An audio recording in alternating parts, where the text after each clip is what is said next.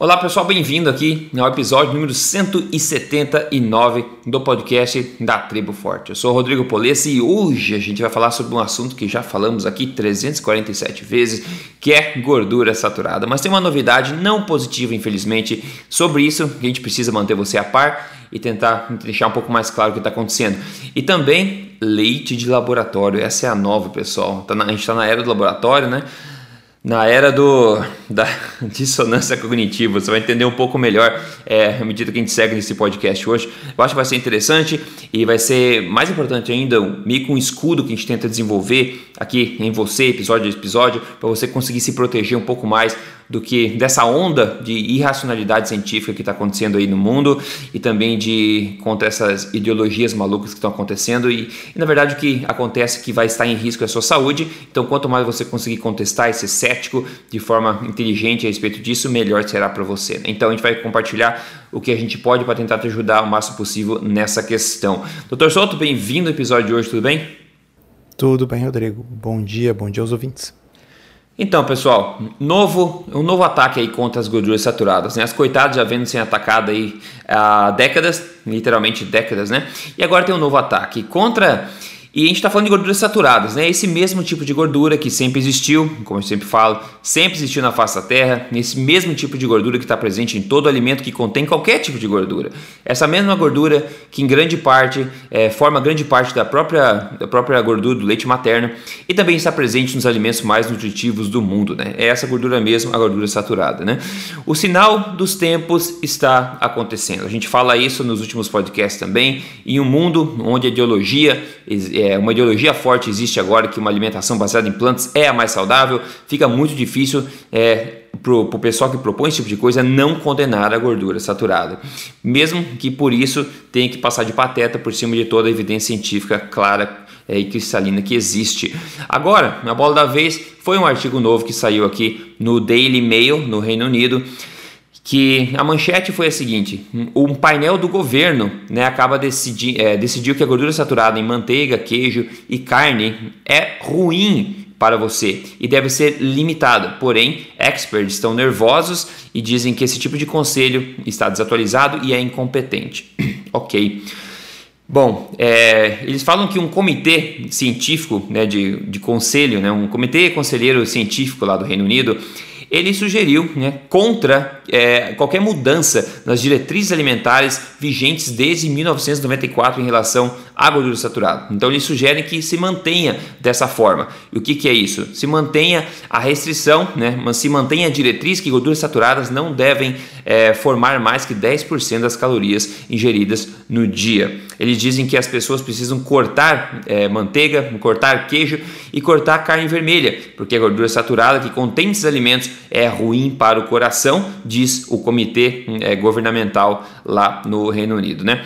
Esse maravilhoso comitê científico aí do, que o governo utilizou diz também que gorduras saturadas devem ser é, substituídas por gorduras não saturadas, insaturadas, como as encontradas em peixes, oleaginosas, né? a, a, que é falar azeitona, avocados e também o que? Óleo vegetal. É isso, pessoal. Eles estão pedindo para você trocar gordura saturada por óleo vegetal e outras, outras coisas. Eles falam, um exemplo desse tipo de substituição inclui, doutor Souto, segure-se na cadeira, exemplos de como mudar, né, como melhorar e substituir a gordura saturada inclui usar margarina ao invés de manteiga. Oh óleo God. vegetal ao invés de banha e também peixe ao invés de carne vermelha e fruta ao invés de bolo. Pessoal, e tem uma outra linha que eles falam o seguinte, que é uma, é uma comédia ali, esse tipo de coisa, mas eles falam o seguinte, ó, biscoitos, né, bolos e coisas de, de panificadora, queijo, leite e carne são as maiores fontes de gordura saturada e todos devem ser comidos em quantidades pequenas. Veja só, pessoal, tentando colocar tudo no mesmo balaio, carne vermelha, biscoitos, né, todo negócio de panificadora e bolo também. Enfim, é, o que eles sugerem que seja uma alimentação saudável no Reino Unido, sem também as diretrizes alimentares, né? Então, as diretrizes alimentares do Reino Unido, que eu chamo carinhosamente de Manual Passo a Passo para Obesidade e Doenças Metabólicas, eles dizem o seguinte: coma pelo menos 5 porções de uma variedade de frutas e legumes todos os dias, né? Coisa que a gente está carente de saber, todas frescas, congeladas, secas E também as que são então em lata também são bem-vindas e contam, ok? Então vamos lá. Pode... Só isso já, já é meio estranho de se perceber, né? Mas enfim, eles falam baseie o seu, as suas refeições, baseie as suas refeições em batatas, pão, arroz, macarrão e outros carboidratos é, starch, né? Que são ricos em amido. É, de preferência integrais, de grãos integrais. E é, consuma alguma, algum laticínio ou alternativos a laticínios, como por exemplo bebidas de soja. Eles escrevem aqui, é, literalmente escrito aqui, preferindo aqueles que são baixos em açúcar e baixos em gordura também. Enfim, e daí, em contrapartida, né, é isso aí, é, apesar de obviamente esse artigo ter sido um proponente dessa mensagem do governo contra gorduras saturadas, como um bom jornalismo, ou no caso, mau jornalismo, entretanto, enfim, eles tentam mostrar os dois lados da moeda. E nesse mesmo artigo teve a participação do Asim Malhotra, o cardiologista que a gente fala de vez em quando aqui do Reino Unido, e também a Nina Teichholz, ela colocou no tweet dela, né, que esse artigo sai no mundo onde existe muita evidência mostrando o contrário. Por exemplo, uma evidência que saiu esse mesmo ano, agora em julho, né, basicamente junto com esse artigo, que diz o seguinte, que revisa 17, 17 revisões sistemáticas com a maior né, credibilidade científica possível, os dados mais é, credíveis que a gente tem disponível hoje, 17 revisões sistemáticas mostrando que não tem efeito nenhum dessas gorduras em problemas cardíacos. Então, de frente a essa evidência, o governo vem com esse comitê científico colocando todo esse medo e sugerindo coisas que a gente sabe que são de fato tóxicas para o corpo, né? Então ele continua dizendo claramente para você reduzir a gordura, a gordura é, saturada. Mas o que eu acho, doutor Soto, que eles querem fazer é que a gente comece a reduzir, continue reduzindo o consumo de carne vermelha e comida de fonte animal, porque eles querem empurrar essa agenda do vegetarianismo, do veganismo, e quando eles citam fontes de gordura saturada, eles enfatizam o queijo e a carne vermelha, principalmente aqui. Enfim, é, eu não, sei o sentimento que você tem a ver esse tipo de coisa no, no, mundo atual, em 2019. É meio difícil acreditar que isso é possível, né, de estar na mídia hoje em dia, que governos possam estar propagando esse tipo de ideia, quando a gente tem do outro lado da moeda é evidência fortíssima, como eu acabei de falar, e outra base de evidência também que a gente tem disponível hoje em dia. Então, não sei o que a gente pode falar mais sobre esse assunto, doutor Souto. O que, que você acha? Nossa, uh, Difícil, vamos tentar, né? é, vamos tentar quebrar isso em, em, em, nas várias formas que isso está errado né? porque são várias. É. Então, a, a, primeira começa assim: uh, um comitê não é necessariamente a melhor forma de chegar próximo da verdade, do ponto de vista científico. Né? O comitê vai uh, decidir as coisas uh, por uma votação dos seus membros e os seus membros vão colocar lá os seus vieses. Né? Então, definitivamente, porque um determinado comitê chegou a uma conclusão, não significa que aquilo seja um pouco mais próximo da verdade. O que importa é o que? É o tipo de estudo científico e o nível de evidência que foi utilizado. Tá? Então já começa por aí. O comitê tem aquela brincadeira, né? Que o, o camelo é um cavalo que foi desenhado por um comitê. Né? Ah, boa, Sa boa. Saiu todo esquisito. Né? Uhum. Bom, uh, esse é o primeiro aspecto. A segunda coisa é da onde saiu esse 10%? Por acaso existiu um ensaio clínico randomizado, um experimento, no qual um grupo consumiu menos de 10% de gordura saturada e o outro mais, e isso redundou em menos mortes ou menos. Uh, em algum desfecho concreto? A realidade é que não, né? Ah, Saiu da cartola. Não. Tá? Então isso saiu da cartola. Saiu da onde? Da famosa hipótese lá do século passado, lá dos anos 60, de que como a gordura saturada produzia um aumento nominal maior do colesterol total e do LDL, ela deveria ser evitada porque baseado nisso se supunha que ela aumentaria o risco de doença cardiovascular, infarto e morte. Uhum. Tá? Acontece que, como você bem salientou, Rodrigo, já existem 17 revisões sistemáticas e meta-análises, ou seja, não é uma ou outra, são quase 20 meta-análises. Ok? Sim. Poucas coisas foram tão estudadas como isso. E é. uma recente revisão sistemática das revisões sistemáticas, ou seja, resumindo tudo isso, não encontrou correlação entre o consumo de gordura total ou saturada com mortalidade total ou cardiovascular. Tá? De modo que nós já sabemos, baseado nos estudos epidemiológicos, que é o que esse pessoal usa, tá? que não tem essa evidência. E digo mais: o mais recente, maior, mais bem conduzido e conduzido em vários países do mundo, estudo epidemiológico, foi o estudo PURE, P-U-R-E, PURE. Tá? O estudo PURE mostrou que quanto menos gordura saturada na dieta, mais mortes. Uhum. Tá? Bom, ele é um estudo epidemiológico, ele é um estudo observacional. Ele não pode estabelecer causa e efeito. A gente não pode afirmar que as pessoas estão morrendo mais porque elas estão comendo menos gordura saturada. Mas como a gente já falou aqui mais de uma vez, é difícil explicar que a gordura saturada deva ser reduzida na dieta porque em tese ela causa morte, doença cardiovascular, se nos estudos observacionais ela ou está associada a coisa nenhuma, ou no estudo Pure, que é o mais recente, ela está inversamente relacionada. Quanto menos gordura saturada, mais morte. Tá certo? Uhum. Pelo menos provisoriamente, com as evidências que nós temos, dos estudos que nós temos, isso não tem cabimento. Uhum. Tá? É muito louco isso. Ah, e Alguém diria assim, tá, mas ensaio clínico randomizado não tem. Tem sim, a gente já citou aqui. Uhum, já. Vou citar de novo, assim, a gente fala tanto nele que eu tenho na, mais ou menos na ponta da língua. O autor principal chama Ramsden, R-A-M-S-D-N, Ramsden. Tá? Foi publicado no British Medical Journal em 2016, tá? que foi uma reavaliação do estudo coronariano de Minnesota. Tá? Por que reavaliação? Porque aquela história, ele era um estudo que foi um prospectivo randomizado com 9.700 pacientes, que metade foi randomizado para uh, usar manteiga, outra metade para usar óleo de milho, e o grupo que usou uh, o óleo de milho, embora tivesse colesterol mais baixo, teve mais eventos cardiovasculares. Tá? E quando eles avaliaram um subgrupo de pacientes que fez necrópsia, nesses que fizeram necrópsia, teve o dobro de infartos no grupo do óleo de milho do que no grupo da manteiga.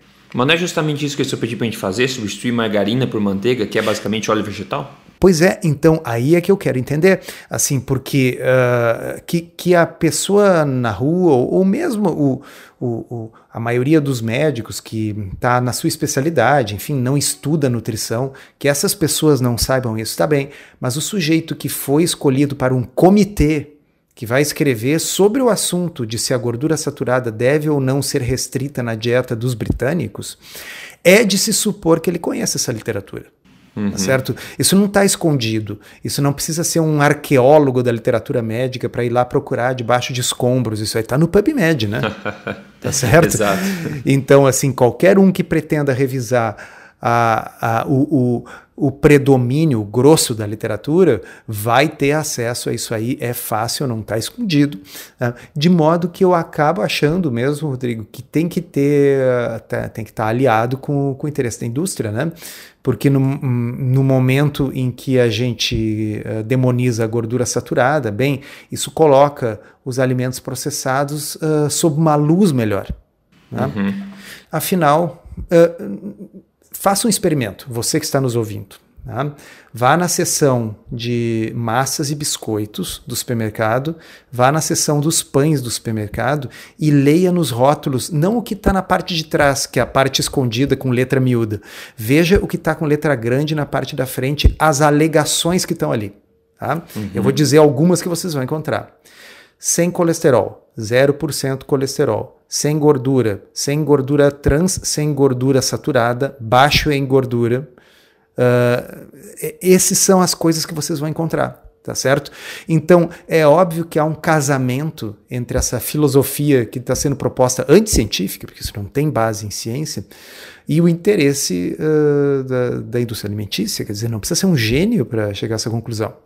Né? Eu estou basicamente demonizando partes do supermercado em detrimento de outras. Uhum. Eu estou dizendo assim, olha, aquela parte lá dos laticínios, essa é perigosa para você, a não ser que só você vá nos laticínios processados, zero gordura, desnatados, tá certo? Eu vou demonizar a parte lá das carnes, eu vou demonizar a parte do, do, do, do, do, do porco, do frango, né? E aí a gente, com exceção do peixe, que eles abrem uma exceção ali, né?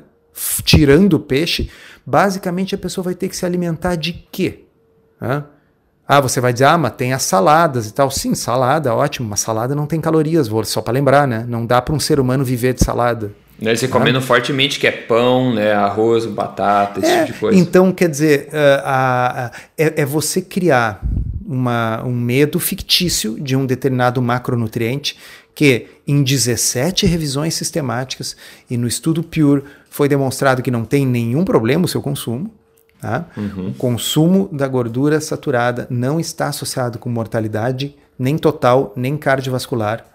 E o estudo Pure sugere que a restrição da gordura saturada nesses níveis aí, menos do que 10%, esteja associado com o aumento da mortalidade, mas você demoniza a coisa com base numa teoria lá dos anos 60 de que, bom, é porque isso aumenta o colesterol que você deve evitar, porque se aumentar o colesterol, é. aumentaria o risco. É que é, é curioso isso, porque você já sabe o desfecho. O desfecho concreto já está medido, a gente já sabe que não aumenta a mortalidade.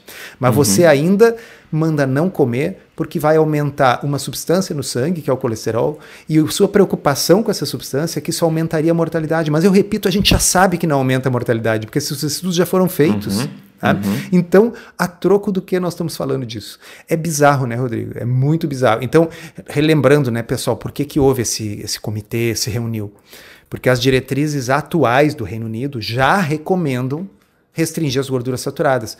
E eles então fizeram um comitê para tentar reavaliar essas diretrizes, o que? À luz das novas evidências científicas, que mostram que isso aí não tem muito cabimento. 25 anos depois. 25 se reúne, anos depois. 25 anos depois, pega toda essa literatura e conclui o quê? Que a conclusão a de 25 coisa. anos atrás estava certa. Incrível. Tem 25 anos de estudos novos de lá para cá?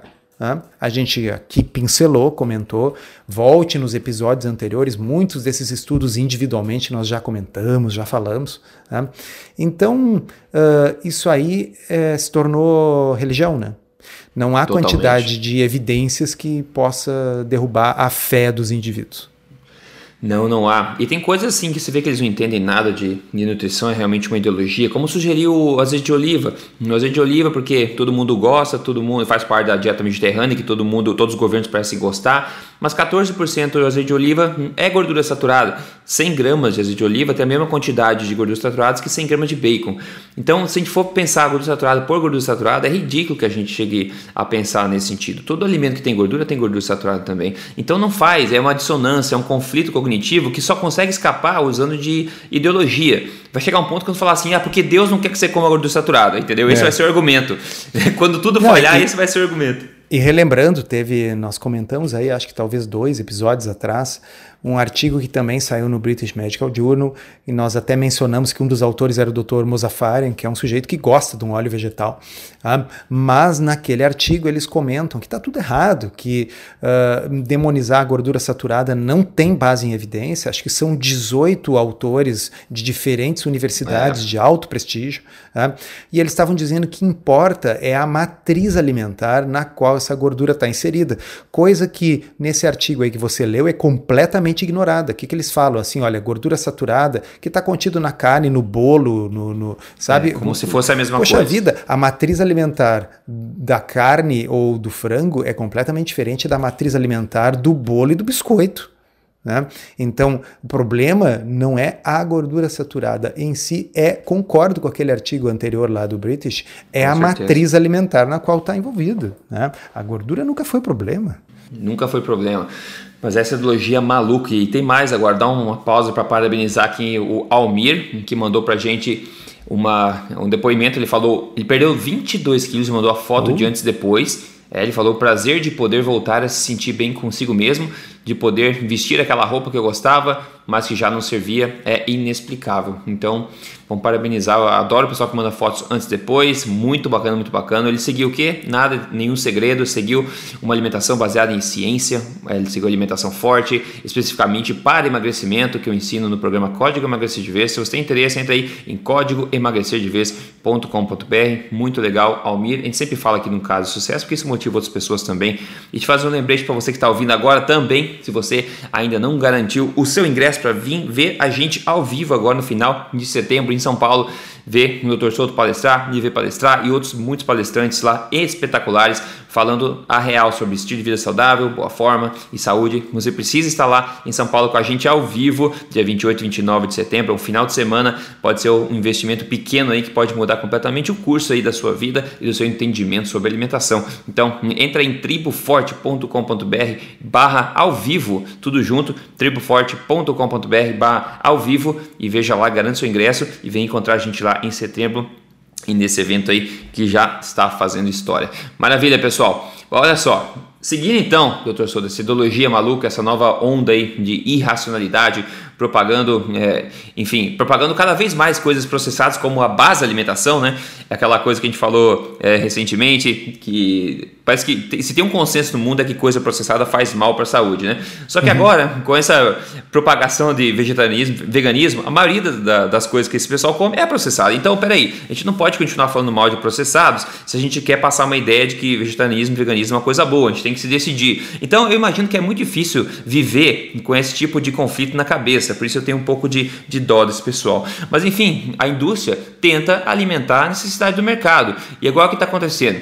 Bom, a gente começou já com essa maluquice, maluquice de hambúrgueres vegetarianos. Por sinal, gravei um vídeo para o YouTube, não foi publicado ainda, onde eu sim fiz o imaginável, comprei o Beyond Burger, comprei o hambúrguer impossível lá de vegetariano e hum. comprei hambúrguer de verdade, cozinhei os dois e provei, doutor Souto, provei os dois. E vou confessar que eu dei duas mordidas naquele Beyond Burger, tá? Ele não é um gosto ruim, obviamente, senão não ia vender, mas claro que não é carne, tem um gosto meio artificial, um cheiro extremamente artificial. Mas bastou duas mordidas para mim ficar rotando ele por várias horas depois é, de ter comido. Duas mordidas, joguei fora o resto, obviamente. Mas eu tive que tomar uma pela ciência e fiz esse vídeo que no futuro vai para o YouTube no canal do Emagrecer de Vez. Enfim, hambúrguer já está uma coisa vendida no mercado, já é uma coisa comum. Agora o que está começando é o seguinte surfando essa onda de irracionalidade, como eu falei, mais aberrações alimentares continuam surgindo. Né? Agora vez o leite impossível, olha só.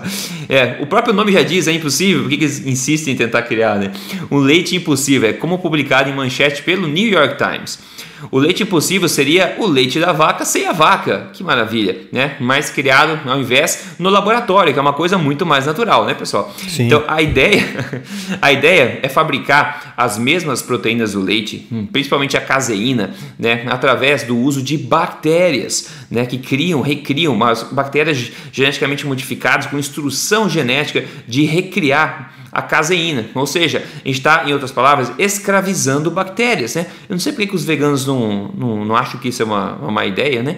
Enfim, só porque a bactéria a gente não vê a olho nu, significa que a gente pode maltratá-las? Hum, esse seria um outro assunto de ideologia, né? Mas que eu, eu acho que eles preferem ignorar. Mas enfim, a ideia principal dessa da indústria, e tem duas empresas grandes trabalhando nisso já, é tentar recriar, então, como falei, a caseína para tentar dar uma textura boa ao leite impossível e criar principalmente queijo de laboratório, porque segundo eles no artigo, o queijo vegano é uma porcaria muito ruim. É, eu concordo, porque não é queijo, né, pessoal? Não é queijo. Então, estão nessa onda, doutor Souto, tentar recriar em laboratório queijo e, enfim, carne que já é feito com Beyond Burger, escravizando bactérias para tornar isso possível.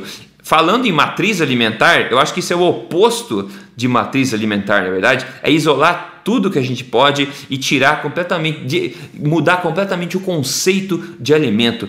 Para onde nós estamos caminhando, hein?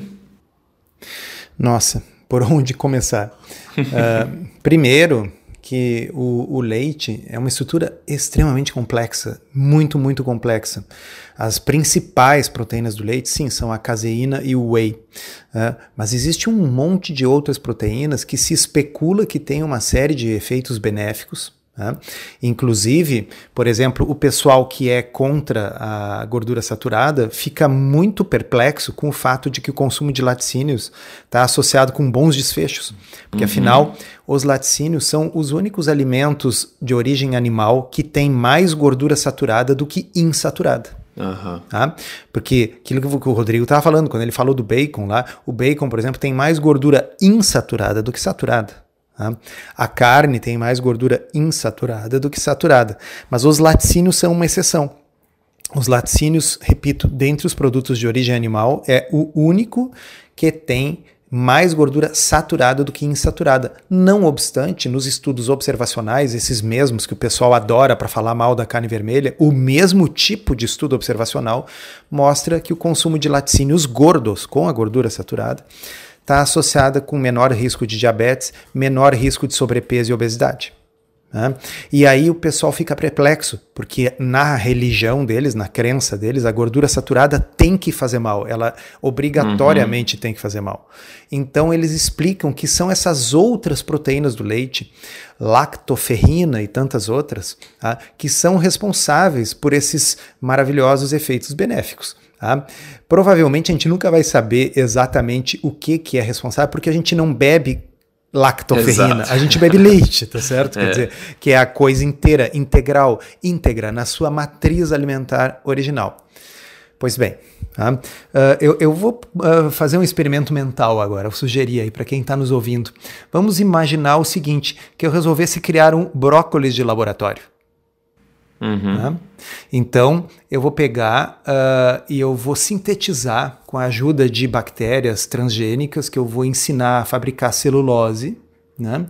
Eu vou fabricar celulose num tanque. Aí eu vou fabricar clorofila em outro tanque. Né? Aí eu vou fabricar vários outros compostos do brócolis, mas eu que vou decidir quais são os principais, porque deve ter uns mil compostos diferentes entre fitonutrientes e coisas assim no brócolis, mas eu vou escolher que o que importa no brócolis é a fibra, caseína, desculpa, uh, celulose, né? o que importa é a clorofila, a coisa verde, né? e eu vou escolher mais uma meia dúzia. E aí eu posso pegar e depois de muitos milhões gastos, tá? Criar um brócolis completamente de laboratório. Tá? E aí você vai perguntar, por que alguém faria isso? Não basta plantar o raio do brócolis, que ele cresce sozinho na terra com sol? Pois é, você acabou de fazer o meu argumento. Não basta pegar e dar capim para a ovelha, que ela vai produzir leite, dar capim uhum. para a vaca, que ela vai produzir leite, e ela vai utilizar somente energia solar, água da chuva, Tá? Sim, água da chuva, porque a vaca que criada no pasto, que é a praticamente totalidade do gado neste país que nós vivemos. Tá? Então você que escuta propaganda vegana, que assiste What the Health no, no, no, Netflix, aquilo é propaganda dos Estados Unidos, o único país do mundo que realmente sustenta a maior parte da sua pecuária baseada em confinamento. Por quê? Porque lá os grãos milho e soja são subsidiados pelo governo e a estrutura essa toda do gado em confinamento é subsidiada. Tá? Agora, no resto do mundo, você deixa chover, você bota o gado para comer capim tá? e ele produz essas coisas. E o que sai dali em termos de uh, uh, subprodutos é a urina do gado, que vai, que é a água essa da chuva que está retornando para o solo, né? juntamente com o nitrogênio que está fertilizando o solo juntamente com as fezes do gado que está fertilizando o solo e recompondo esse solo, fixando carbono no solo. Ah, e o CO2 e o metano que o gado coloca para fora. Bem, eles voltam. O, o, o, metano é um, é um gás que permanece poucos anos na atmosfera e depois ele acaba sendo convertido e volta para CO2, volta para o solo. E o CO2 que o gado libera é o CO2 que. Foi, eu sei que a gente é repetitivo, mas tem que repetir, Rodrigo. Hum, é sim, o CO2 sim. que foi produzido porque ele comeu o capim. E esse CO2 ele vai ser captado pelo capim que era alto e agora está baixo, tá certo? O capim era alto, aí o gado foi lá e comeu, agora ele ficou um capim baixinho. Esse capim vai pegar a água da chuva e o sol e o CO2, esse do ar que veio da vaca, tá? E virar capim de novo, tá certo? O CO2 vira o próximo capim que vai ser comido na próxima estação. Isso é um ciclo. Isso não é um CO2 novo. O CO2. Uh, uh, vamos voltar assim para a cosmologia. Tá? No, in, no, início, no Big Bang, tá? existia só hidrogênio e um pouco de hélio. Tá? Aí surgiram as primeiras, primeiras gerações de estrelas. Tá? Essas estrelas elas vão fazendo fusão no seu núcleo e gerando elementos mais pesados. Tá? Uh, aí esses elementos pesados retornam para a galáxia tá? à medida que essas estrelas chegam ao seu fim. E aí tem umas que são muito grandes, são supernovas. Quando elas explodem, eles geram esses outros 92 elementos da tabela periódica. Tá? Esse é o único momento em que o carbono e o oxigênio foi criado. Uhum. Ok? Esse que está na Terra não é criado mais, ele só é reciclado. Não, não surge carbono novo, pessoal. Tá? Uhum. O carbono que tem na Terra foi criado bilhões de anos atrás no núcleo de alguma estrela que explodiu.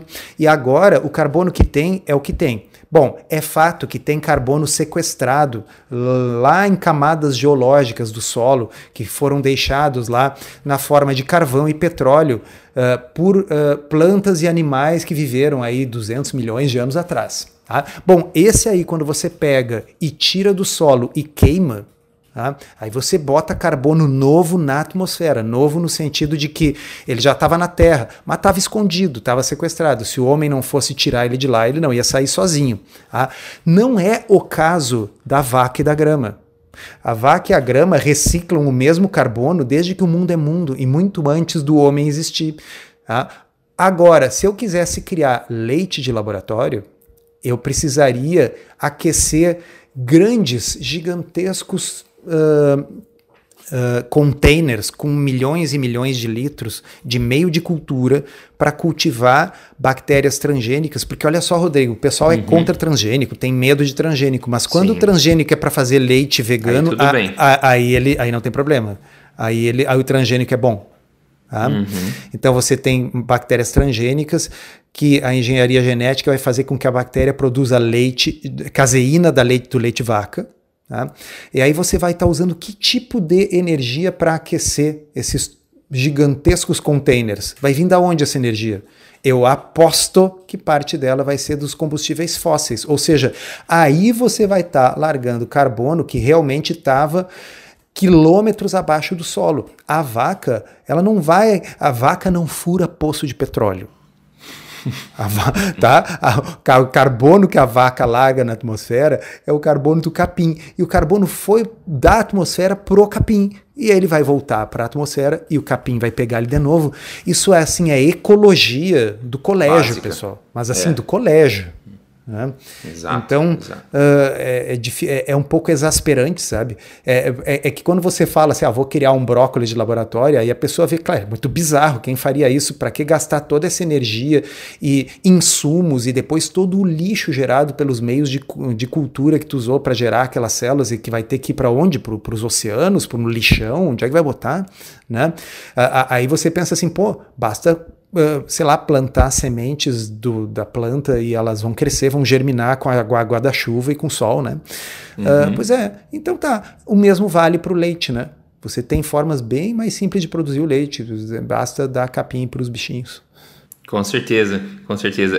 Eu acho interessante toda vez que a gente coloca as coisas em perspectiva e a gente percebe rapidamente quão ridículo muitas coisas que a gente acha que são tecnológicas, na verdade são. Então eu incentivo que as pessoas façam esse tipo de, mesmo tipo de análise, voltando aos fundamentos, à base das coisas. Isso traz uma sobriedade muito boa, que serve como um argumento que sempre vai funcionar né, quando, é, quando alguém te propõe uma coisa maluca como essa de criar é, em laboratório, não é verdade, pessoal? Então sempre se mantenha é, com as raízes no chão, eu acho que é uma ótima ideia, mantendo em mente os fundamentos, a base de tudo, o funcionamento básico da natureza. Isso sempre vai ajudar você a se reguiar, digamos assim, o pensamento e, enfim, é, botar uma luz na, na, direção correta, se seguir em frente. Né?